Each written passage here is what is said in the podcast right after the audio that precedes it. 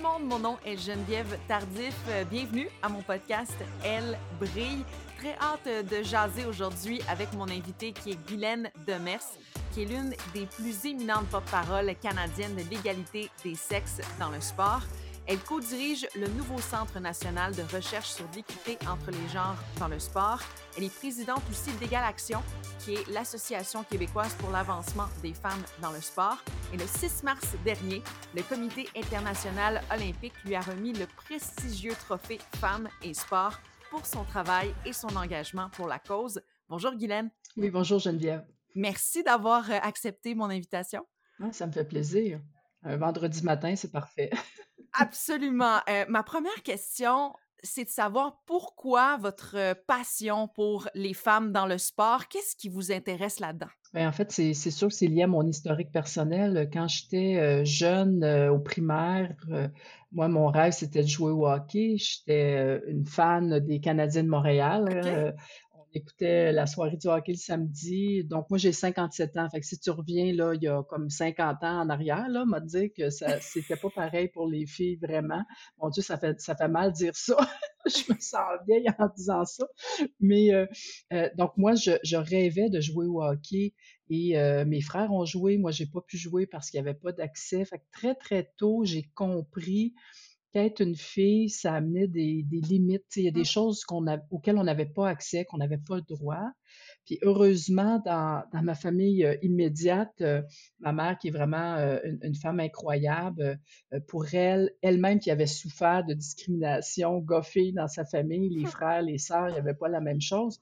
Fait que nous, on a été vraiment élevés avec, il n'y a, a, pas de distinction, que tu sois un gars ou une fille, tu peux tu as le droit de faire puis d'espérer. Euh, il n'y avait pas de limite. Euh, chez nous, euh, mes frères faisaient la vaisselle, le ménage comme moi. Là, on avait un horaire, puis il n'y avait pas de distinction. Donc, malgré le fait qu'à l'extérieur de la famille, il y avait des limites, moi-même, dans ma famille, je voulais des pâtes de hockey à Noël, j'avais des pâtes de hockey. C'était pas, ils questionnaient pas ça du tout. J'ai jamais eu de poupée, puis c'était bien correct. fait que, mais alors cette sensibilité-là, elle a toujours été là. Puis quand je suis arrivée au cégep, c'est là où j'ai commencé à coacher. Puis, euh, écoute, j'étais vraiment une bébête rare. Là. Les filles qui coachaient, euh, il n'y en avait pas. Moi, j'étais en basketball et j'étais toujours la seule fille qui coachait. Là. Il n'y en avait pas d'autres. Euh, et là, tranquillement, pas vite, ben, avec mes études, là, j'en ai appris un petit peu plus. Ça m'a interpellée. Et euh, finalement, ben, tu rencontres des femmes exceptionnelles qui deviennent tes mentors et qui tracent la voie, puis tu les suis. Fait que je dirais que la, la passion, c'est clairement lié à mon cheminement pour dire, ben, j'ai le goût que toutes les filles et les femmes n'aient pas d'obstacles, puis qu'elles puissent avoir. Euh, si tu rêves de, de, de, de, faire du patinage artistique, c'est bien correct, mais si tu as le goût de jouer au football, ben c'est bien correct, mais tu devrais pouvoir le faire. Oui, oui, oui, ben je suis d'accord. Tu co-diriges avec euh, Gretchen Kerr de l'Université de Toronto, Anne Pegoraro de l'Université de Guelph, le nouveau Centre national de recherche sur l'équité entre les genres dans le sport. Pourquoi c'était important de créer ce centre-là à la base? Dans le monde du sport en général, c'est encore très masculin. Puis le monde de la recherche en sport, elle, est, elle, est, elle a suivi le même patron, le même chemin. Donc, la recherche spécifiquement pour l'équité des genres, elle est, euh, il y en a, mais elle est un peu éparpillée. Ça, c'est une première chose, c'est-à-dire qu'on ne connaît pas nécessairement ce qui se fait par qui. Donc, un des premiers, une première raison, c'est est-ce qu'on peut centrer euh, toute cette information-là à un seul endroit pour que quand les gens veulent savoir, ben, mmh. ils n'ont pas besoin de chercher de midi à 14 heures. On s'en va dans, au centre de recherche sur notre site web. Euh, et là, on est en mesure de savoir, bon, ben, qu'est-ce qu'on connaît actuellement? Ça, c'est un morceau important. Puis l'autre chose, c'est, tu sais, on dit souvent, euh, ah, les bonnes pratiques, tu sais, euh, les bonnes pratiques, ouais, mais qui qui a décidé que c'était une bonne pratique? Qu'est-ce qui fait que ça marche, que ça marche pas? Parce que dans la, le, travail qui est fait pour atteindre l'équité entre les hommes et les femmes en sport, ce qu'on se rend compte, c'est que quand il y a des programmes qui marchent, par exemple, on ne sait pas nécessairement pourquoi ça marche si ça ne marche pas, on ne sait pas non plus pourquoi ça n'a pas marché. Donc, le centre veut aussi permettre de, documenter, puis vraiment d'être capable de dire à la communauté sportive, si vous avez un problème pour recruter des coachs féminins, ben voici des stratégies qui marchent, qui ont été testées par la recherche, puis on le sait que ça marche, puis on est capable de vous dire pourquoi ça marche. Et le dernier point, bien sûr, c'est lorsque le milieu sportif a des questions, ben, ils peuvent revenir vers nous et dire Moi, j'aimerais ça savoir ABC, est-ce que vous pouvez nous aider là-dedans? Fait que c'est vraiment euh, de, rendre la recherche accessible, mais aussi avec un, plus grand impact dans le système. Et le but du centre, c'est d'atteindre euh, l'équité des genres d'ici 2035. Euh, où on en est maintenant, aujourd'hui, où on en est? Euh, dans l'équité des genres, dans le, sport, les femmes, et est-ce que c'est réaliste de dire d'ici 2035? Bien, en fait, la, fameuse date de 2035, ça vient du gouvernement fédéral. Alors, il y a deux ans, quand le gouvernement fédéral a annoncé qu'ils investissaient 30 millions pour femmes et sport, c'était un précédent. Écoute, c'est un moment historique. Je peux dire que mmh nous, qui travaillons dans le domaine, on était très excités. Et euh, le centre euh, est, donc venu au monde de cet investissement-là. Et le gouvernement, en mettant ce 30 millions-là, s'est donné comme cible en 2035 qu'il faut avoir atteint l'équité des genres.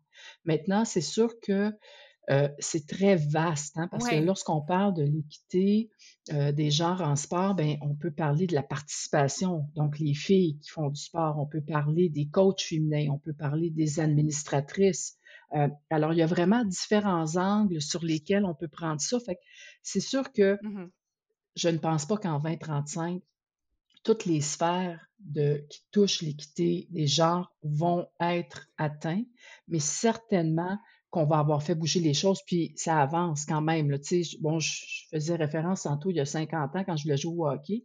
mais ben, aujourd'hui, ça a changé. C'est sûr qu'il n'y a pas encore euh, un accès partout. Pour, donc, c'est pas vrai que toutes les filles qui veulent jouer au hockey ont accès à une équipe, surtout lorsqu'elles montent euh, en grade. Là, euh, euh, quand on parle, je sais pas si on est ben, ben, Bantam, pardon, puis oui, si on arrive midget, c'est encore plus difficile. Donc, mais ça a quand même évolué.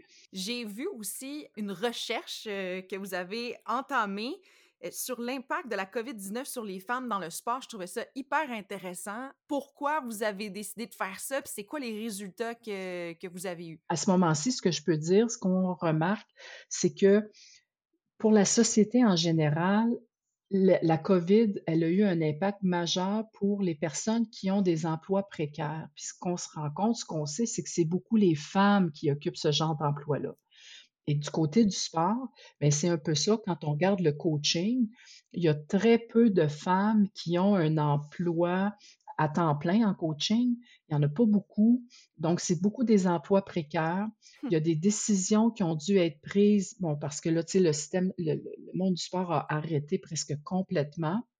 Alors, lorsqu'on a des décisions à prendre, qui va continuer à faire du sport, qui va arrêter, à qui on donne les opportunités, bien là, on s'est rendu compte que c'est beaucoup le sport féminin qui a encaissé, ce qui a eu un impact à la fois sur la participation, mais aussi beaucoup sur euh, les dirigeantes, euh, les entraîneurs. Donc, de plus en plus, les organisations sportives se demandent, mais là, j'ai comme plus de job à donner à mes employés parce que le système est, est complètement gelé. Alors là, il faut qu'on commence à penser qui on va euh, mettre au chômage. C'est souvent les dernières entrées, les emplois précaires, les emplois temps partiel, et ce sont majoritairement des femmes qui occupent ces emplois-là. Fait que là, on se rend compte qu'effectivement, dans les pertes d'emplois, dans le monde du sport, c'est très similaire à ce qu'on voit dans la société en général. Les femmes sont davantage touchées. Puis pour la pratique, ben là, c'est, des histoires qu'on a, ben pour moi, un exemple très évident comment ça se fait que la Ligue junior majeure de hockey a le droit de mm-hmm. jouer. Euh, tous les sports qui ont le droit de jouer en ce moment, c'est des sports masculins, des sports collectifs. Euh, et ce sont des arguments économiques qu'on donne. Euh, mais ce que je trouve bizarre, parce qu'il n'y a pas de spectateurs, fait qu'ils font pas d'argent, mais bon, ça c'est un autre débat. Mais ce qu'on se rend compte, c'est que effectivement, le gouvernement, pour toutes sortes de raisons, permet la pratique sportive de, du sport collectif pour les gars. Il n'y a rien pour les filles. Ah, euh, mais j'y avais pas pensé, mais c'est vrai. Ouais, ouais, c'est ça. Fait que tu vois, ça, c'en est un autre exemple de, discrimination, comment ça se fait que c'est deux poids, deux mesures, là. Mais j'ai bien hâte, euh, on a vraiment hâte, effectivement, d'avoir euh, beaucoup plus d'informations, mais d'ici la fin mars, on, va, on va en savoir plus. Tu pourras me réinviter. Euh, oui, absolument. Puis c'est sûr que c'est sensible pour moi ce point-là parce que ben il y en a plusieurs euh, qui me suivent et qui le savent. Là. Moi, j'ai je travaillais pour euh, TVA Sport comme journaliste. Je suis mmh partie en congé de maternité. Et pendant mon congé de maternité, mon mmh. poste a été aboli pour raison de restructuration avec la COVID. Alors, je fais partie de, de cette situation. Voilà. Non, ben, tu vois, c'est un excellent exemple. Puis euh, je pense que je vais te recruter comme participante au projet de recherche. Là. On va faire une entrevue avec toi. Ça, va me faire plaisir. J'étais l'une des dernières rentrées et euh, voilà, ce qui s'est passé. Euh, alors, je, voulais je voulais en parler. Parlons de la présence des femmes dans le domaine du sport, surtout dans le leadership pourquoi il y a cette baisse? J'ai lu les, j'ai vu les chiffres, c'est quand même alarmant, surtout du côté des, femmes qui coachent aux mmh Olympiques, par exemple. Ouais. Ben, en fait, ce qu'on se rend compte, c'est que c'est multifactoriel. C'est sûr que c'est pas une seule raison. dans les raisons qu'il y a encore aujourd'hui, le monde du coaching, c'est un monde très, très masculin. Alors, il y a des, euh, il y a des femmes qui vont commencer le coaching, euh, vont passer toutes les étapes et plus on monte dans les niveaux, plus on est en minorité et plus ça devient très difficile de faire entendre sa voix et aussi de, de faire, je vais dire, accepter son style de coaching. Là, c'est sûr que je fais des généralisations. Il y a des exceptions, il y a des distinctions, mais de façon générale, les hommes et les femmes ne coachent pas tout à fait de la même façon et n'apportent pas la même chose. Je pense que les hommes et les femmes sont très complémentaires. Moi, dans un monde idéal, tous les athlètes seraient coachés par un homme et une femme. Euh, je pense que tout le monde y gagnerait. Mais euh, donc, ce qui arrive, c'est que les femmes euh, ont encore aujourd'hui en coaching, il faut qu'elles se prouvent deux fois plus. On, on, est très rapide sur la gâchette à remettre en question la compétence des entraîneurs féminins.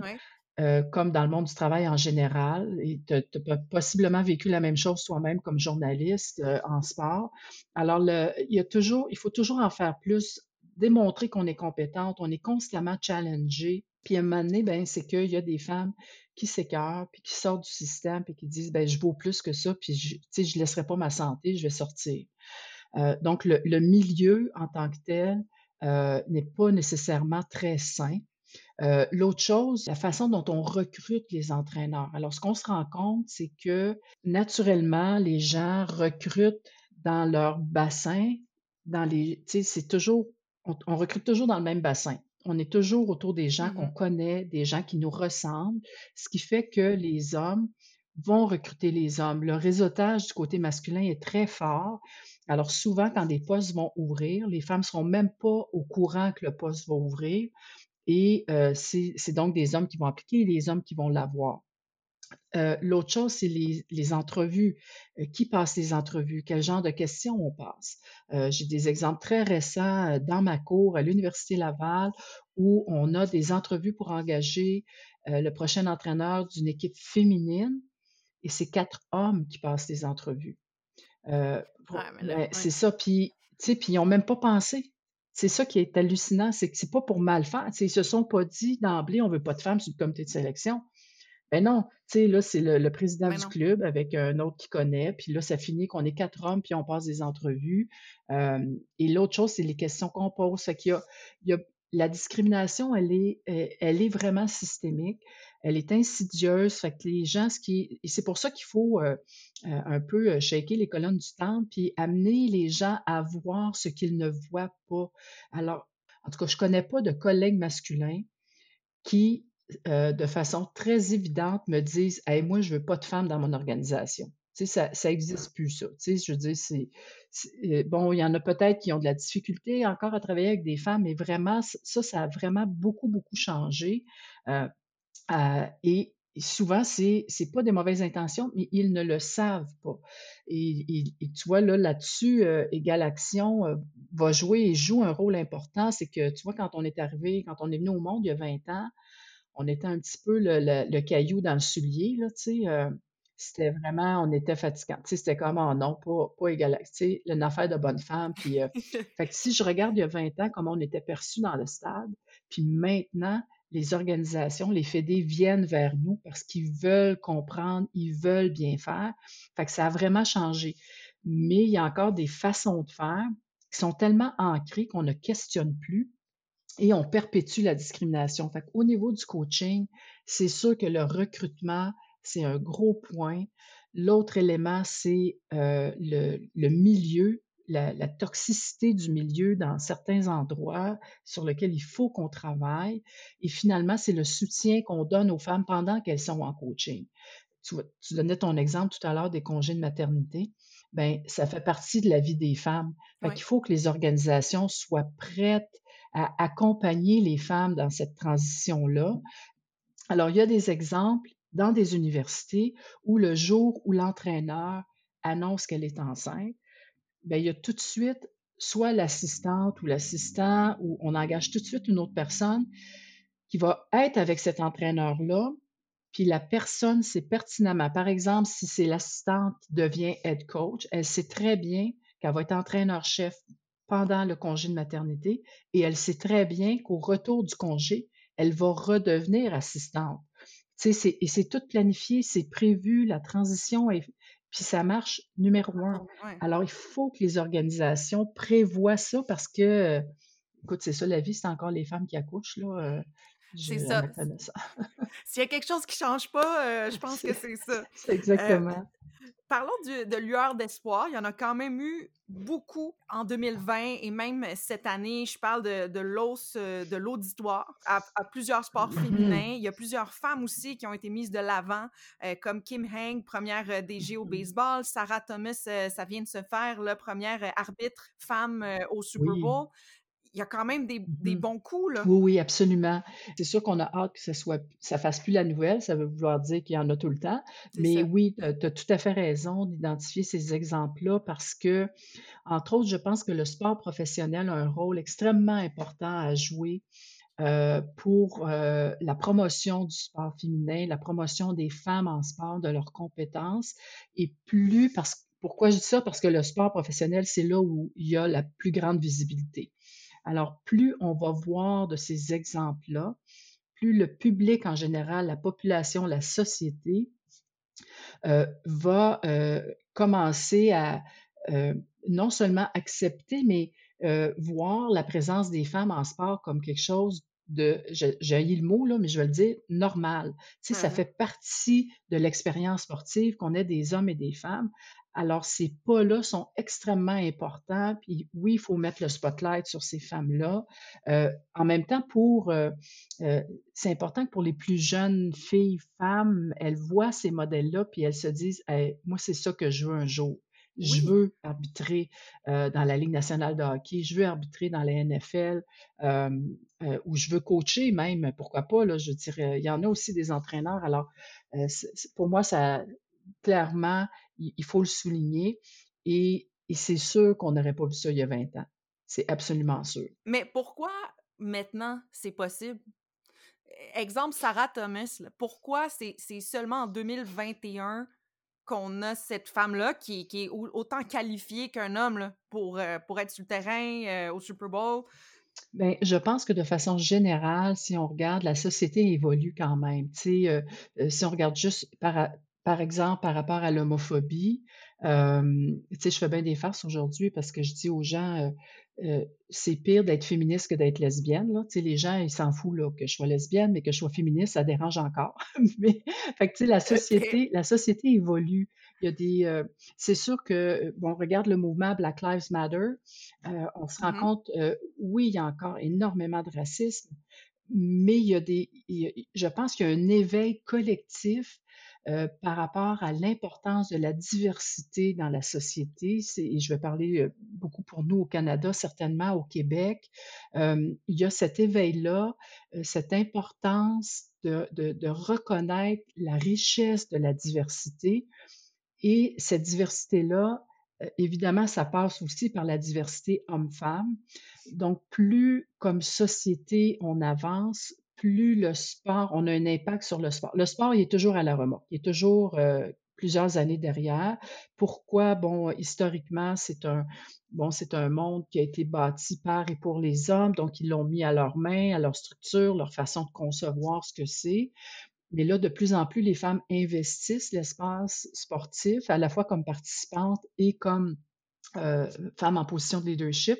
Alors, le sport a comme pas le choix, lui aussi, ça, ça embarque, la pression arrive. Plus il y a de femmes qui cognent à la porte, plus ça met de la pression sur le système. Euh, Égale Action, j'ai lu que vous êtes en période, euh, il y a, de, beaux prix, hein? il y a le gala, je pense que c'est Femmes d'influence. Oui, absolument, oui, le gala Femmes d'influence. Alors, les, euh, malgré le fait qu'on a eu une année difficile, on veut quand même souligner le travail des femmes parce que ça a été encore plus difficile, je dirais, dans la dernière année. Et les mises en candidature sont ouvertes. Alors, notre site web égalaction en un mot.com, égal avec un E, égalaction.com, et vous allez voir toute l'information. Euh, alors, les, candidatures, les mises en candidature, c'est ouvert et vous n'êtes pas obligé euh, d'être euh, une personne, tu n'es pas obligé d'être un directeur technique d'une fédération pour soumettre la candidature. Si dans votre région, dans votre communauté, il y a des femmes exceptionnelles qui ont fait des choses, N'hésitez pas, euh, parce qu'on a toutes sortes de catégories du niveau local au niveau international. Alors, euh, merci de le souligner, j'aime bien. Merci beaucoup, Guylaine. Et ben, j'espère euh, le plus de changements et le plus d'éveil pour 2021. Ben, merci beaucoup. Bonne fin de journée. Merci beaucoup d'avoir écouté l'entrevue avec Guylaine Demers. J'ai appris tellement de choses. Je ne sais pas pour vous, là, euh, la semaine prochaine, on va en apprendre davantage sur le monde de l'arbitrage avec une arbitre de softball qui se dirige aux Jeux olympiques de Tokyo. À la semaine prochaine!